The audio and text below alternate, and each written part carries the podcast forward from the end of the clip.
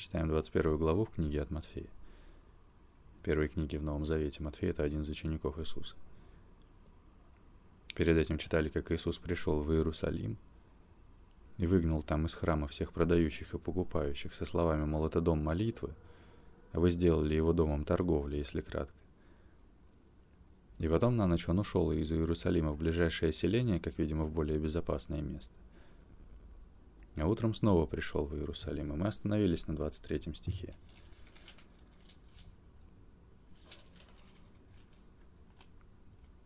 И когда пришел он в храм и учил, приступили к нему первосвященники и старейшины народа и сказали, «Какой властью ты это делаешь, и кто тебе дал такую власть?»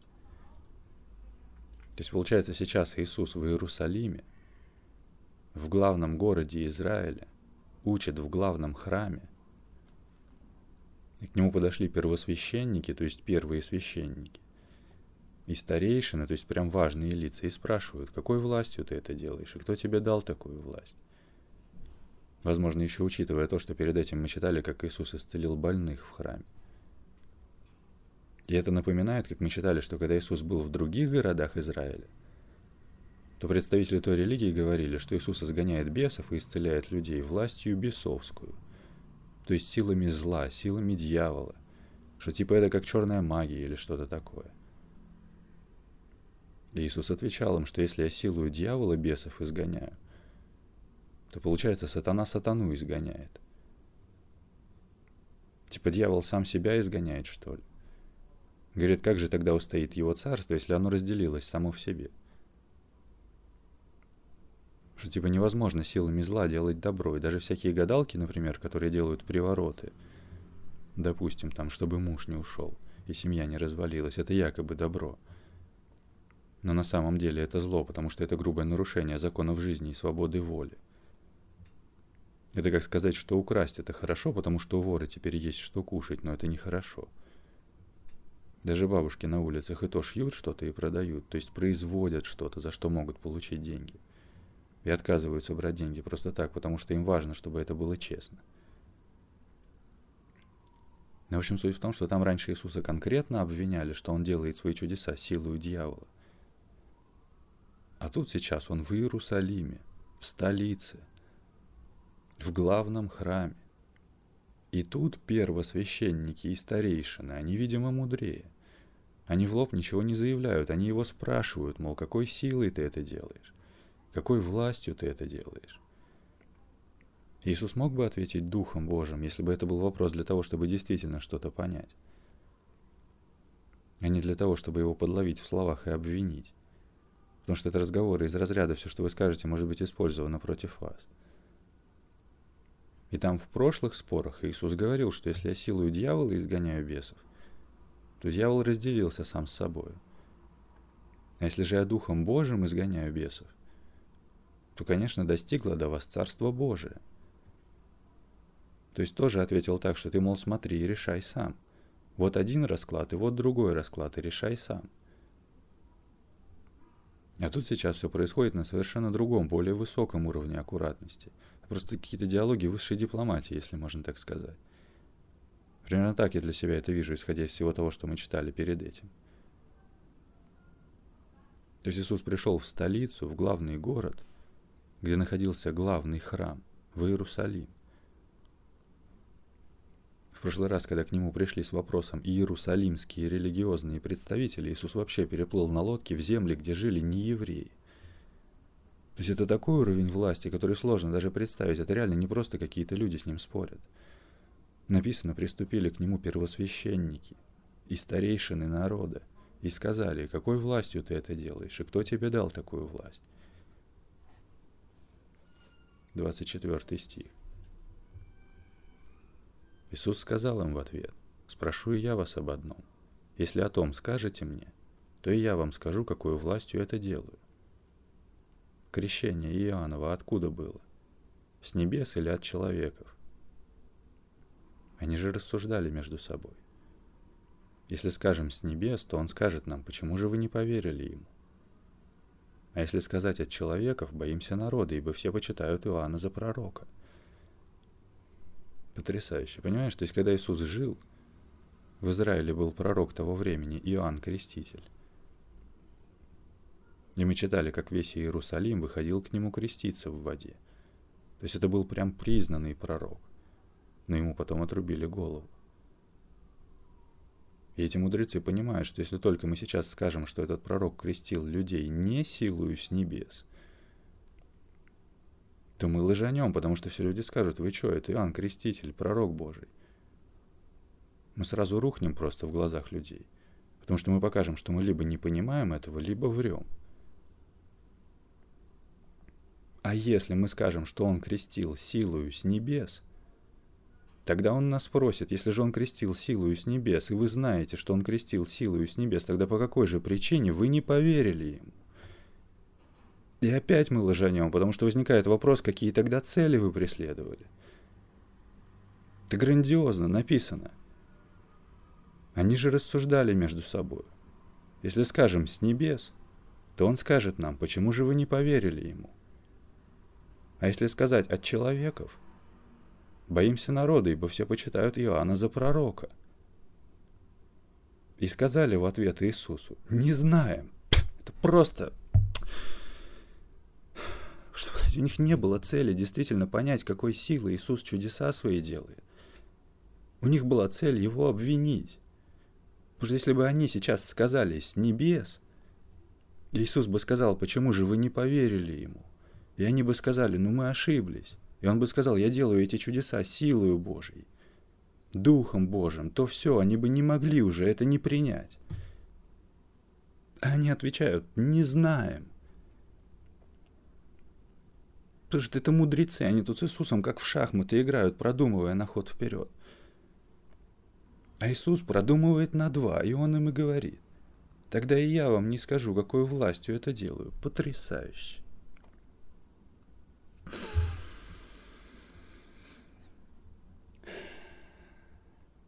Еще раз, и когда пришел он в храм и учил, приступили к нему первосвященники и старейшины народа и сказали, какой властью ты это делаешь, и кто тебе дал такую власть? Иисус сказал им в ответ, спрошу и я вас об одном. Если о том скажете мне, то и я вам скажу, какой властью это делаю. Крещение Иоаннова откуда было? С небес или от человеков? Они же рассуждали между собой. Если скажем «с небес», то он скажет нам, почему же вы не поверили ему? А если сказать «от человеков», Боимся народа, ибо все почитают Иоанна за пророка. И сказали в ответ Иисусу, не знаем. Сказал им и он, и я вам не скажу, какой властью это делаю. 28 стих. А как вам кажется?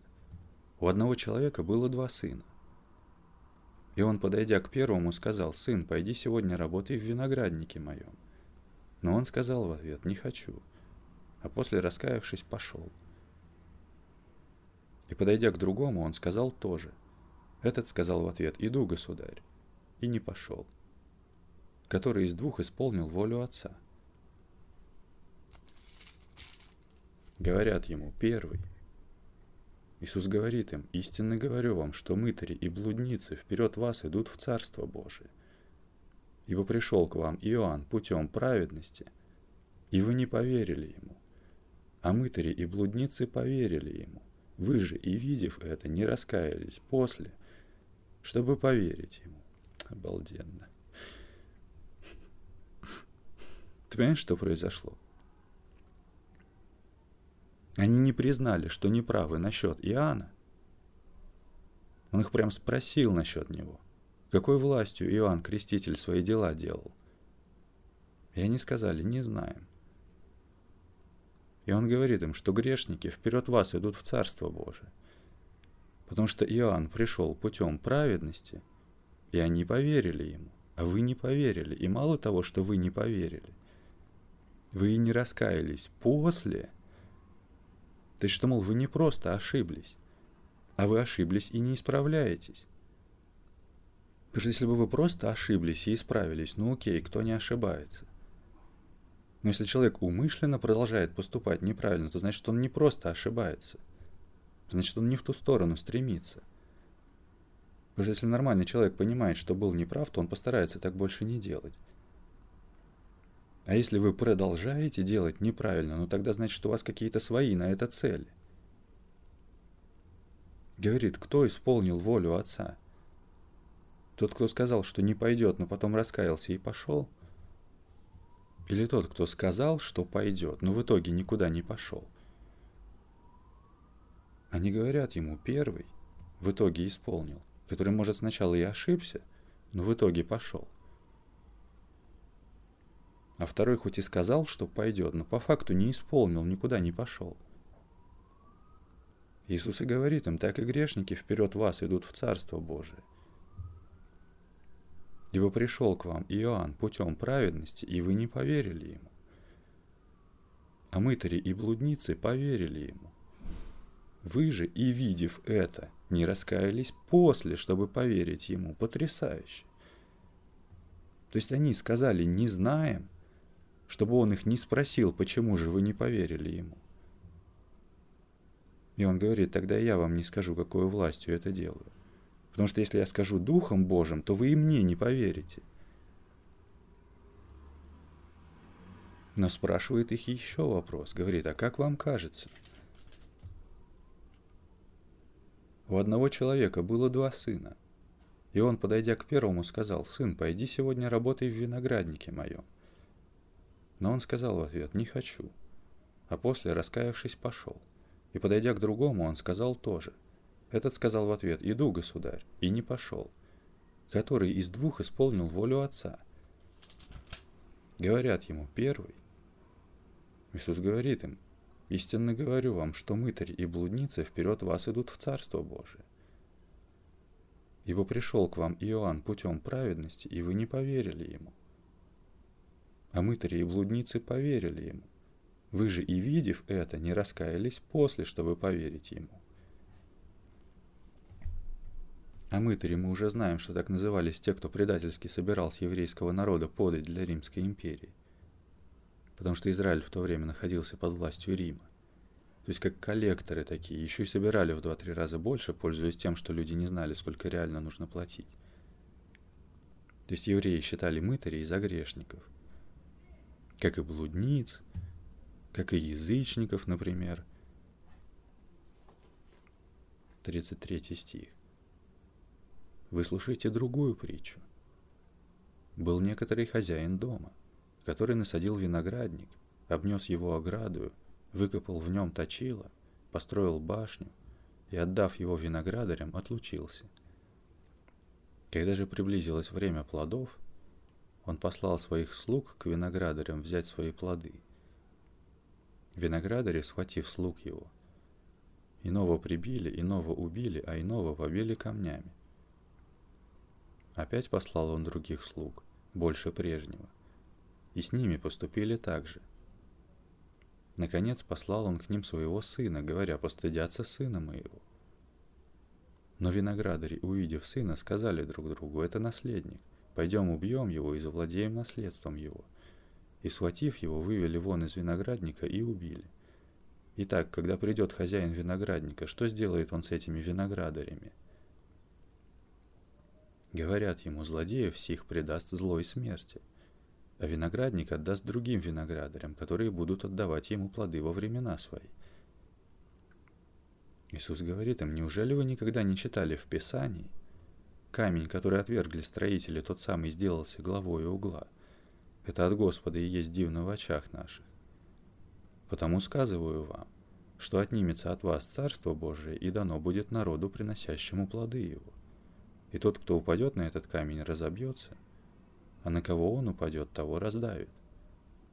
И слышав притчи его, первосвященники и фарисеи поняли, что он о них говорит и старались схватить его, но побоялись народа, потому что его почитали за пророка. Интересно, смотри, говорит, отнимется от вас Царство Божие, и дано будет народу, приносящему плоды его. И перед этим сказал, что мытари и блудницы, то есть грешники, вперед вас идут в Царство Божие. А еще раньше говорил, что многие первые будут последними, и последние первыми. Я тогда говорил, что похоже это о том, что неважно, еврей это или не еврей. Давно он с Богом или недавно. Иисус приводил притчу, что все работники получили одинаково. И те, кто весь день отработали, и те, кто пришли в конце дня. Хозяин по доброте своей дал одинаково всем, кто пришел.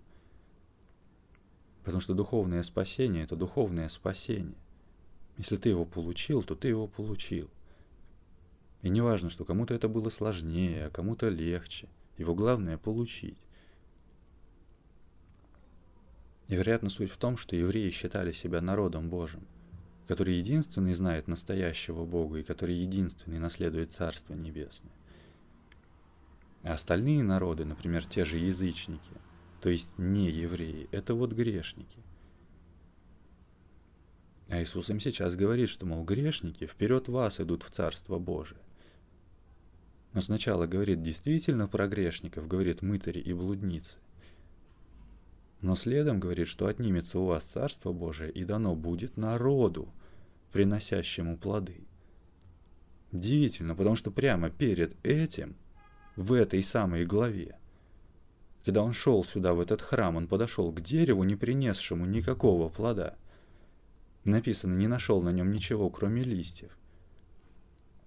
И сказал, да не будет же впредь от тебя плода вовек, и дерево тотчас засохло. И мы говорили, что любой садовод спилит яблоню, которая не приносит яблок. Иисус говорил раньше, что, мол, дерево по плодам судите, не может плохое дерево приносить хорошие плоды. Или хорошее дерево приносить плохие плоды. И он встретил дерево, которое не принесло никакого плода, и это не то, чтобы он хорошее дерево уничтожил. Это не то, чтобы он не дал этому дереву шанса в будущем принести плодов. Мне кажется, это о том, что он увидел, что дерево и так, и так плода не приносит. И он будто говорит, что, мол, плода на тебе уже не будет, то есть как факт, что не будет же на тебе плода вовек. Можно посмотреть варианты переводов. Я открою на bible.by Новый Завет, книгу от Матфея. Выберу тут 21 главу. Нажму на 19 стих. Открываются варианты переводов. Ну, кстати, есть перевод как инжир. Мы говорили, что смоковница это инжир.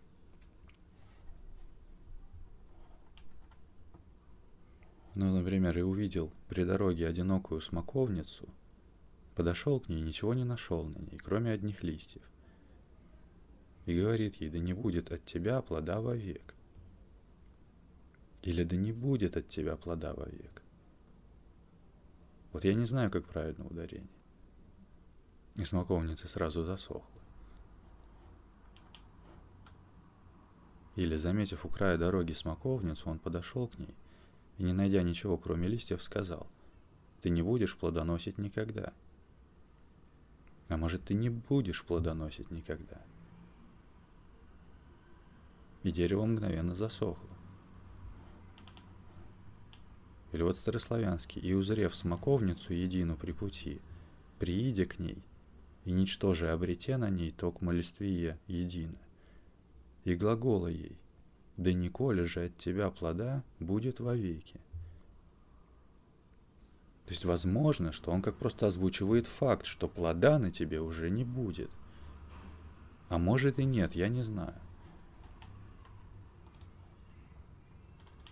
Вот еще дословно. Уже не из тебя плод произойдет вовек. Все же не произойдет из тебя плод. И была засушена тотчас смоковница. И сейчас прям дальше, следом по тексту, приводит им притчу про виноград – и говорит, что, мол, отнимется Царство Божие у тех, кто плоды не приносит, и дано будет народу, приносящему плоды. И хотя тут уже не совсем речь про дерево, потому что написано, некоторый хозяин дома насадил виноградник, и, отдав виноградарям, отлучился. То есть сам виноград-то, наверное, приносил плоды. Это виноградари ему их не отдавали. Они слуг хозяина, которых он присылал, убивали, и даже убили сына хозяина. Понимаешь образ, что приходили пророки, и что Иисус как сын Бога живого. И спрашивает их, что сделает с ними хозяин. Они говорят ему, злодеев этих предаст злой смерти. А виноградник отдаст другим виноградарям, которые будут отдавать ему плоды – и он им говорит, что, мол, отнимется у вас Царство Божие, и дано будет народу, приносящему плоды. И, слышав притчи, его первосвященники и фарисеи поняли, что он о них говорит. И старались схватить его, но побоялись народа. Я даже не знаю, что сказать, понимаешь? Фарисеи – это представители той религии по Ветхому Завету. Как сегодня в христианстве есть, например, католики, есть, например, баптисты – а тогда в той религии, которая была, когда Иисус жил, были фарисеи, были садукеи, основные религиозные течения. И тут очень сложный спор, понимаешь? С одной стороны, понятно, что Иисус их пытается заставить задуматься, и насказательно говорит им о том, что они неправы. И я не знаю, как можно было бы это иначе сказать. Но с другой стороны, это представители религиозной власти. И они вдруг слышат, что они не правы. Их реакция тоже понятна, хотят его схватить. Но при этом понимают, что в народе его почитают за пророка. Если мы его схватим, тогда к нам будут вопросы, почему? Ведь этот человек исцеляет людей, а вы его сажаете. Кстати, Иоанна Крестителя хоть и убил царь, или вернее жена царя, а не священники, но все-таки его посадили в темницу за то, что он осуждал поведение царя. И он тоже имел споры с представителями той религии. Потому что когда они пришли к нему креститься, то он говорил им, порождение ехидны, кто внушил вам бежать от будущего гнева? То есть тоже там отношения были не очень у религии и того пророка. То есть, понимаешь, если бы представители той религии действительно хотели бы истину понять, то они бы и спрашивали по-другому, и отвечали бы по-другому. То есть Иисус давал им шанс ответить так, чтобы вести конструктивный диалог. Но когда он видел, что намерения у них неправильные, что они его спрашивают для того, чтобы обвинить, то ему приходилось, во-первых, защищаться, а во-вторых, выставлять аргументы против, я так понимаю. Я тут как эксперт с дивана не могу судить, мог ли он как-то мягче изменить их мировоззрение. Я не знаю. Я боюсь, что споры о религии – это очень сложные споры, что с христианами, что с мусульманами, что с иудеями, неважно о какой религии речь. Я знаю только, что в обществе две темы считаются запрещенными для споров – это политика и религия. Потому что вот как человек это понимает, так он это понимает, и он редко открыт к тому, чтобы смотреть на это с разных сторон – в основном на любые аргументы он будет просто думать, как доказать тебе, что ты не прав. То есть он не готов никакие аргументы даже рассматривать. Как тут и было, например, с Иисусом, что его просили что-то доказать, показать им знамение с неба. А он говорил, род лукавый ищет знамение. И мы разбирались, что лукавый это значит извилистый, то есть непрямой. Что, мол, вы не можете посмотреть прямо и понять. Вы просите показать знамения, просите доказать, но вы не собираетесь никакие доказательства принимать. Потому что эти разговоры вообще начинались с того, что Иисус исцелял людей, слепые видели, прокаженные очищались. Ну типа какое еще доказательство-то нужно? И в такой ситуации, конечно, поменять мнение людей – это та еще задачка. Даже сам Иисус, он имеет с этим трудности. То есть он как пришел в одну религию с представлениями, которые потом создали другую религию, если можно так сказать, потому что христианство это не иисусианство. Очень интересно, конечно, было бы узнать, чему он учил, написано, когда пришел он в храм и учил. Потому что я себе не представляю, как сегодня, например, можно прийти в храм и учить. Даже если, допустим, не с алтаря, а просто где-то в зале или где-то во дворе при входе. Я думаю, суть в том, что он все-таки тоже перед этим – ходил по разным городам, вокруг него собирались люди. И только сейчас он пришел в храм и учил. Хотя он и раньше учил в синагогах их, то есть в еврейских церквях. То есть надо было что-то очень ценное говорить, что привлекло бы слушателей. И написано, что он учил, а чему учил, не сказано. Возможно, тому же, как в своей проповеди на горе, а может и нет. Я не знаю. Давай еще раз. И когда пришел он в храм и учил, приступили к нему первосвященники и старейшины народа и сказали, «Какой властью ты это делаешь, и кто тебе дал такую власть?» Иисус сказал им в ответ, «Спрошу и я вас об одном. Если о том скажете мне, то и я вам скажу, какой властью это делаю. Крещение Иоаннова откуда было? С небес или от человеков? Они же рассуждали между собой. Если скажем «с небес», то он скажет нам, почему же вы не поверили ему. А если сказать от человеков, боимся народа, ибо все почитают Иоанна за пророка. И сказали в ответ Иисусу, не знаем. Сказал им и он, и я вам не скажу, какой властью это делаю. А как вам кажется? У одного человека было два сына – и он, подойдя к первому, сказал, «Сын, пойди сегодня работай в винограднике моем». Но он сказал в ответ, «Не хочу», а после, раскаявшись, пошел. И, подойдя к другому, он сказал тоже. Этот сказал в ответ, «Иду, государь», и не пошел. Который из двух исполнил волю отца. Говорят ему, первый. Иисус говорит им, истинно говорю вам, что мытари и блудницы вперед вас идут в Царство Божие. Ибо пришел к вам Иоанн путем праведности, и вы не поверили ему. А мытари и блудницы поверили ему. Вы же и видев это, не раскаялись после, чтобы поверить ему. Выслушайте другую притчу. Был некоторый хозяин дома, который насадил виноградник, обнес его оградою, выкопал в нем точило, построил башню и, отдав его виноградарям, отлучился – вот не знаю, что за точило он там выкопал. Может быть, что-то типа колодца от слова течь. Давай посмотрим. Я пишу в поиск. То, чи, ло, это. Поиск предлагает точило. Это что в Библии?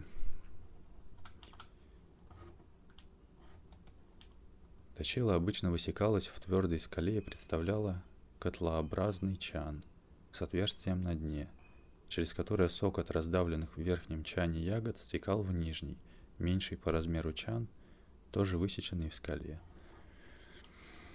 Ну, не колодец, но действительно от слова течь, источать, точило.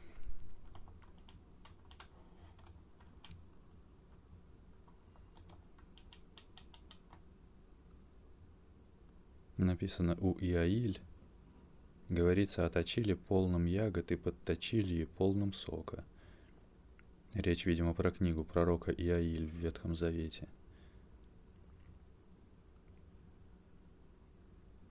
Вот еще сок, выдавленный из ягод, разливали частью в мехи, частью в большие глиняные кувшины. Или варили из него сироп, или виноградный мед, или же оставляли бродить.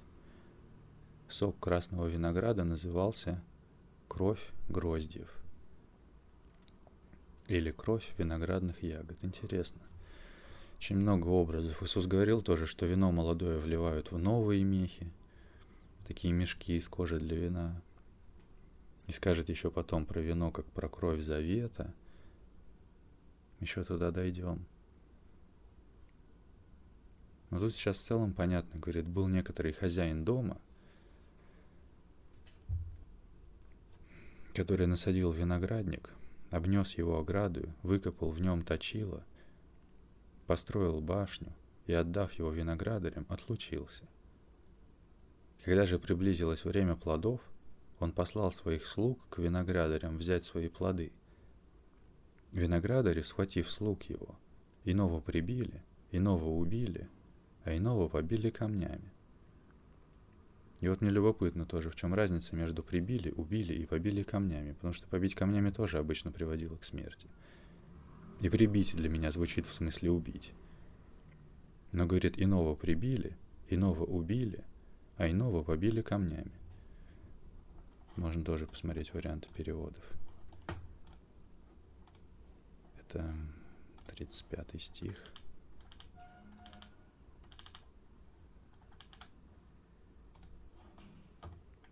Например, на виноградаре, схватив его слуг, одного избили, другого убили, а третьего забросали камнями.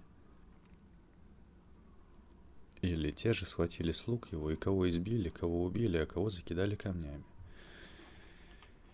Есть тут еще дословный перевод на вкладочке Strong. Вообще Strong это вроде фамилия человека, который взял оригинальный текст и присвоил каждому слову Библии код, которому можно понять, в каком именно значении это слово используется. Тут переведено как побили, убили и побили камнями. Давай нажму на каждое слово. Первое, которое прибили, означает драть, лупить, сечь, колотить, бить. В классической греческой литературе употребляется в значении сдирать кожу. Второе, которого убили, которое убили, означает убивать, умершвлять, погубить, уничтожать. И вот третье, которое побили камнями – означает побивать камнями в скобочках насмерть. То есть действительно, как будто все три значения насмерть, только может по-разному, не знаю. Типа одного так убили, другого так. Хотя тогда слово убили становится непонятно. Но в целом, наверное, это сейчас не так важно. В общем, что-то плохое с ними сделали. 36 стих. Опять послал он других слуг, больше прежнего, и с ними поступили так же. Наконец послал он к ним своего сына, говоря, постыдятся сына моего. Но виноградари, увидев сына, сказали друг другу, это наследник, пойдем убьем его и завладеем наследством его. И схватив его, вывели вон из виноградника и убили. Итак, когда придет хозяин виноградника, что сделает он с этими виноградарями? Говорят ему, злодеев всех предаст злой смерти, а виноградник отдаст другим виноградарям, которые будут отдавать ему плоды во времена свои. Иисус говорит им, неужели вы никогда не читали в Писании? Камень, который отвергли строители, тот самый сделался главой угла. Это от Господа и есть дивно в очах наших. Это вот очень интересно, потому что мы с чем-то разбираясь недавно как раз именно это и читали. Дай посмотреть.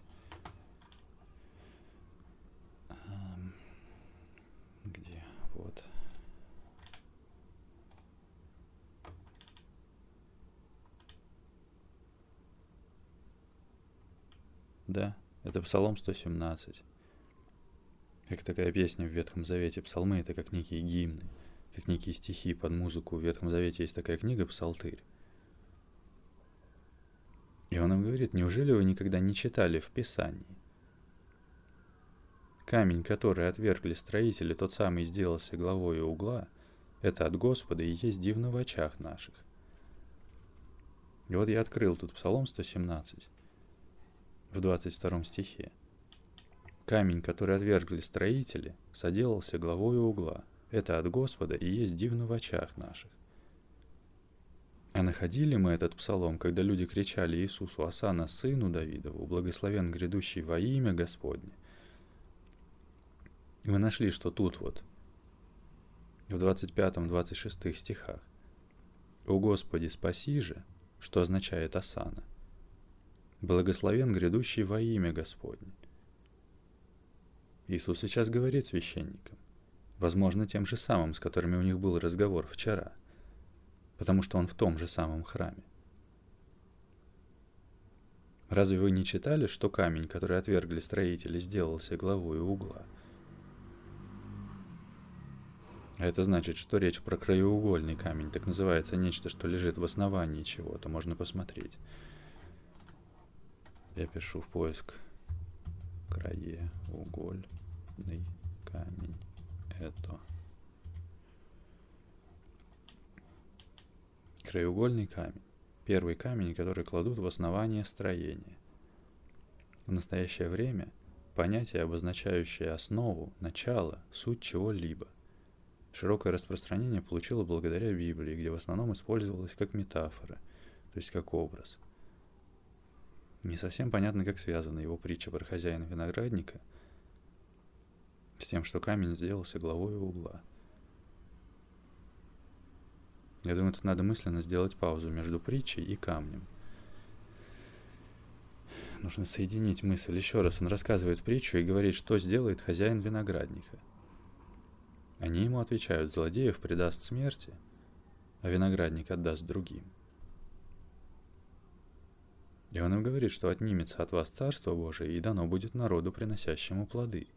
Тут все понятно.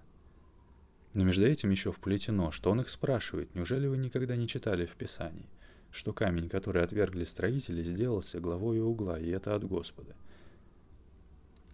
И кто упадет на этот камень, разобьется, а на кого он упадет, того раздавит. И вот это лично мне уже плохо понятно, потому что он ссылается на Ветхий Завет. То есть нам надо понять это сравнение, что есть краеугольный камень. То есть камень края углов. Как точка, от которой начинается первый угол всего здания. И вот мы нашли, что краеугольный камень – это первый камень, который кладут в основание. В настоящее время понятие, обозначающее основу, начало, суть чего-либо. Вот еще написано, что в английском это будет keystone, то есть как ключевой камень. Интересно. Как же шумно. Что тут еще есть? В Священном Писании с краеугольным камнем сравнил себя Иисус Христос. И тут на слово «сравнил» можно нажать. Открывается wikisource.org. Видимо, какая-то подобласть Википедии. Я такого не знаю. Вот для каждого стиха есть отсылки на другие места. Например, тут открылся, когда я нажал этот Псалом 117, и сразу же показаны места, где еще об этом говорится. Исайя 28.16 — это Ветхий Завет. Матфея 21.42 — это то, что вот мы сейчас читаем. Там дальше Марка 12.10 — это будет дальше книга от Марка. То есть мне сейчас важно то, что мы нашли еще одну отсылку на Ветхий Завет, книга пророка Исаи. Глава 28, стих 16. Вот я прямо тут на нее нажал. Посему так говорит Господь Бог. Вот я полагаю в основание на Сионе камень, камень испытанный, краеугольный, драгоценный, крепко утвержденный, верующий в него не постыдится. Сион — это гора. Мы смотрели про нее, когда разбирали, что значит черь Сиона, то есть дочь Сиона. И вот тут тоже куча перекрестных ссылок. Тут обратно ссылается на Псалом 117, потом еще на книгу Исаи в восьмой главе, давай посмотрим. И будет он освящением и камнем преткновения, и скалою соблазна для обоих домов Израиля, петлею и сетью для жителей Иерусалима. Если сделать шаг назад на 28 главу, то здесь потом еще вот ссылка на книгу от Матфея, глава 21, стих 42, то есть там, где мы сейчас. И потом еще дальше на Новый Завет, на следующие книги. От Марка, от Луки, на книгу «Деяния апостолов», на книгу «Первое послание Петра» и на книгу «Послание к римлянам». Давай посмотрим. Послание Петра во второй главе с шестого стиха. Ибо сказано в Писании, «Вот я полагаю всего не камень краеугольный, избранный, драгоценный, и верующий в него не постыдится. Итак, он для вас, верующих, драгоценность, а для неверующих камень, который отвергли строителя, но который сделался главой угла, камень преткновения и камень соблазна, о который они притыкаются, не покоряясь слову, на что они и оставлены. Это вот ученик Иисуса, Петр, в книге «Послание Петра», которое будет дальше в Новом Завете, ссылается тут на книгу пророка Исаи, которую мы только что нашли. А послание к римлянам давай посмотрим. Это послание апостола Павла – в 9 главе с 32 стиха. Почему? Потому что искали не в вере, а в делах закона.